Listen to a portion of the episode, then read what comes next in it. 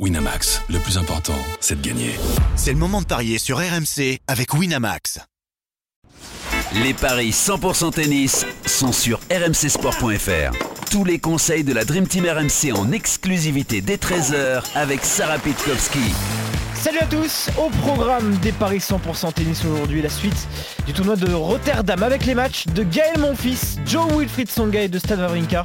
On s'intéressera une nouvelle fois au tournoi de Doha chez les dames avec la rencontre entre Angélique Kerber et Elise Mertens. Et pour m'accompagner, comme tous les vendredis, j'accueille Sarah Pitkowski. Salut Sarah Salut Arthur Christophe Payet, notre expert en Paris sportif, est aussi là. Salut Christophe Salut Sarah, salut Arthur, bonjour à tous. Christophe, avant de démarrer un petit point sur les paris d'hier, bon c'était prévisible, mais il faut quand même le souligner, un joli 4 sur 4, avec notamment la victoire en 2-7, comme annoncé par Sarah, de Simona Alep contre Julia Gorges. hein. Exactement, pour doubler la mise, Nishikori 2-0 contre Goulbis, on l'avait dit, Tsonga 2-0 contre Grixpo, on l'avait dit, et Medvedev continue euh, son bon début de saison, donc c'est un 4 sur 4, et il n'y a, rien à dire, tout était bon. Voilà. Donc euh, voilà. on est ravis, même si c'était pas très difficile, bon, il n'y a pas eu de surprise qui nous a qui aurait pu nous planter. Exactement, ça va peut-être être un peu plus compliqué aujourd'hui Christophe, hein, d'ailleurs, parce que le programme Ouais. est, est un Mmh, peu plus mmh. équilibré, un peu plus compliqué. Euh, on va commencer par ce match d'ailleurs entre Daniil Medvedev et Joe Wilfried Songa, le 16e contre le 5 140e joueur mondial. Déjà un partout dans les confrontations entre ces deux hommes, mais le dernier face à face, il a été remporté par le russe. C'était à Brisbane, un tournoi où il a d'ailleurs échoué en, en finale Christophe, mais depuis, il a quand même réussi à remporter le tournoi de Sofia. Du coup, le joueur de 23 ans euh, est assez largement favori sur ce premier match. hein. Ouais, un 50 Medvedev, 2-20 de son gars, un partout dans les confrontations, 7-6-6-2. Donc ça avait quand même été serré dans le premier set en demi-finale euh, à Brisbane. Alors Medvedev, c'est 13 victoires en 15 matchs. Mais Tsonga, euh, c'est 11 victoires en 13 matchs. Donc les deux joueurs n'ont perdu que deux fois. Euh, tous les deux contre Djokovic à l'Open d'Australie. Et puis Medvedev a perdu contre Nishikori alors que Tsonga a perdu contre Medvedev. C'est la revanche. Ils Exactement. ont tous les deux gagné la semaine dernière un tournoi, Sofia et Montpellier pour euh, Tsonga. 7-0 série en cours pour les deux joueurs, donc forcément bah, il y a une série qui va s'arrêter.